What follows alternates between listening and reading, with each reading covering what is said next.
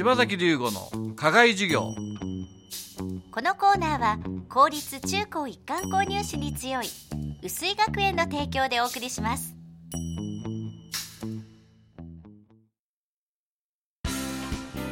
究極の右脳開発石戸式そろばんが薄井学園前橋安中熊谷で開講。さらに伊勢崎と太田では大好評につきクラス増設。年中生から小6生まで個別指導で基礎から楽しく学び計算力集中力自立心を鍛えます。定員制のためお申し込みはお早めに。詳しくは薄井学園のホームページをご覧ください。柴崎龍吾の課外授業。このコーナーは薄井学園の柴崎龍吾先生が群馬で頑張るさまざまな人たちに職業の多様性や働くことの意味、喜びをインタビューしてラジオの前のあなたにお届けします。10月は高崎の眼科医、高崎佐藤眼科の院長、佐藤拓さんをお迎えして柴崎先生がお話を伺います。もともと出身はどちらですか、えっと、出身はあの高校は宮城県の仙台です。あ仙台ですか。はい、仙台第一高等学校っていうところにいまして、うん、大学から群馬県に来ました、はあはあはあ、お医者さんを目指した理由って何ですか？医学部に行こうとまず思ったのは。あのなんかつい最近テレビでもやってた24時間テレビっていうのがありまして、なぜか高校時代にはまってまして、うん、募金とかああいうのっていいなと思ってたんですけど、うんうんうん。医療っていうのは直接仕事が人に貢献できるっていう、うんうん、その点に惹かれて、うんうん、わざわざお金集めて貯めてっていうそういう行動も素敵なんですけど、うん、仕事自体が直接貢献できるっていうのは医療かなと思いまして、うん、それで医者を志しました、まあ、だけど医学部行くのって結構難しいですよね、はい、医学部受験っていうのは。それでもちろん成績良かったんですか？いやそうでもないんですけど たまたま本当に。途中で諦めなかった理由と何かあります？ああでも多分仕事は一緒なので、ね、そこの方針だけはこうぶれないように、うんうんえーと、お父さんがお医者さんとかいやもう父は普通のサラリーマンです、あとですね他に選択肢はなかったんですか？例えば他でまあそれはダメだらこれやろうとかそういうのなかっ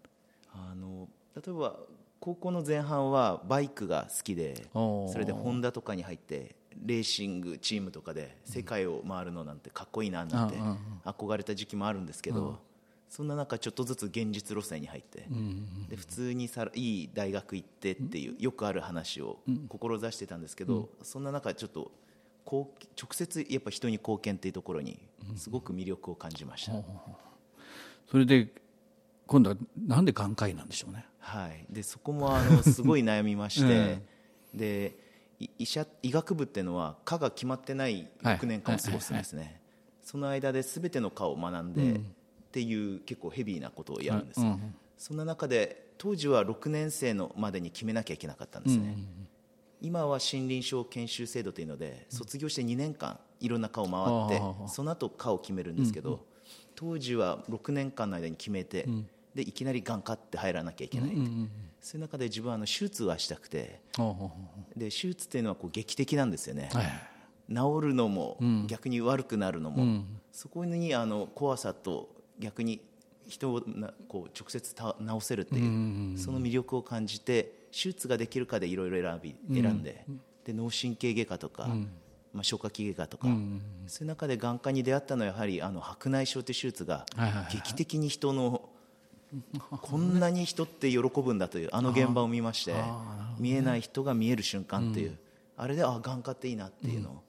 人を喜ばせられるかなのかなと思って、それで眼科を選びました。結構細かいでしょ、はい、眼科の仕事は。もともと手先は器用なんですか？いや自分でボタンつけれないです今だに。柴崎龍吾の課外授業10月は高崎佐藤眼科の佐藤拓院長にお話を伺っています。このインタビューの模様は10月号の高崎フリモ、前橋フリモ北西版南東版にも掲載されていますので、ぜひご覧ください。柴崎龍吾の課外授業。このコーナーは、薄井学園の提供でお送りしました。